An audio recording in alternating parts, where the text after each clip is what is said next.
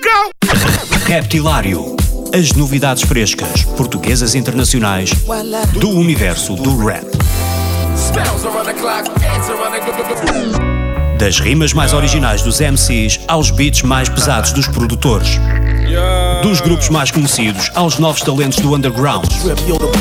Terça-feira, às 22 horas na NIT FM, com Ricardo Farinha.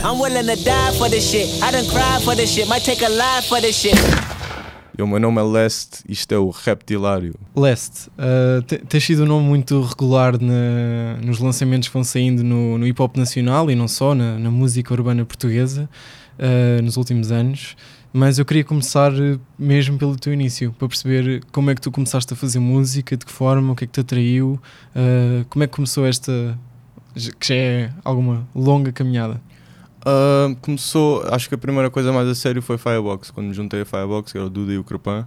Nessa altura tocávamos como DJs ah, em várias festas de reggae, dancehall. E nessa altura começámos a fazer a Triple Threat, que até convidámos alguns, alguns artistas de hip hop. E nessa, como eu estava a fazer beats, eu fui para Londres fazer beats. Ah, foi aí que decidi aprender, mais ou menos para essa altura que entrei em Firebox. E a ideia. Beats de reggae, inicialmente? Não, não, é, é exato. Eu também queria fazer beats de dancehall e isso, mas eu sempre, eu sempre fui ouvindo hip hop. Eu ouvia os dois, jamaicano, né, música jamaicana e muito hip hop.